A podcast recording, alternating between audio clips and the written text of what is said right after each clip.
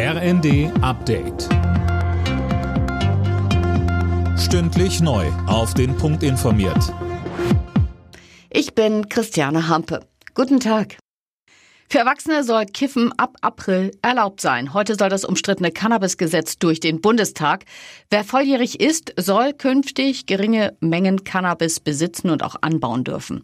Björn Malchow von der Landesstelle für Suchtfragen Schleswig-Holstein warnt, das Ganze darf nicht unterschätzt werden. Cannabis ist kein Brokkoli, also der Konsum ist durchaus mit Risiken verbunden. Und wir rechnen schon mit etwas mehr Probierkonsum, auch bei Jugendlichen, obwohl das weiterhin verboten bleibt. Cannabis kann psychiatrische Probleme nach sich ziehen, die dann eben behandlungsbedürftig sind. Das könnte ein echtes Problem werden.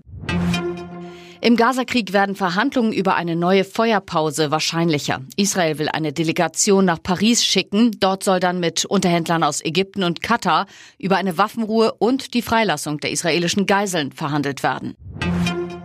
Der Jubel bei der NASA ist groß. Zum ersten Mal seit mehr als 50 Jahren ist wieder eine US-Mondlandung geglückt.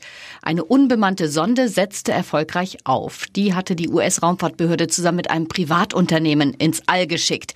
Der Raumfahrtexperte Ulrich Walter sprach bei Welt TV von einem Zwischenschritt. Das langfristige Ziel sei der Mars. Wenn wir zum Mars fliegen, sind wir zweieinhalb Jahre unterwegs und wenn das Menschen machen, dann sind die auf sich gestellt. Wir müssen also auf dem Mond zeigen, wir haben die Technik für zweieinhalb Jahre auf dem Griff. Deswegen werden wir dort oben zum Beispiel Habitate bauen. Die sind auf sich selber gestellt. Und wenn da was schief geht, dann sind wir innerhalb von drei Tagen wieder zurück.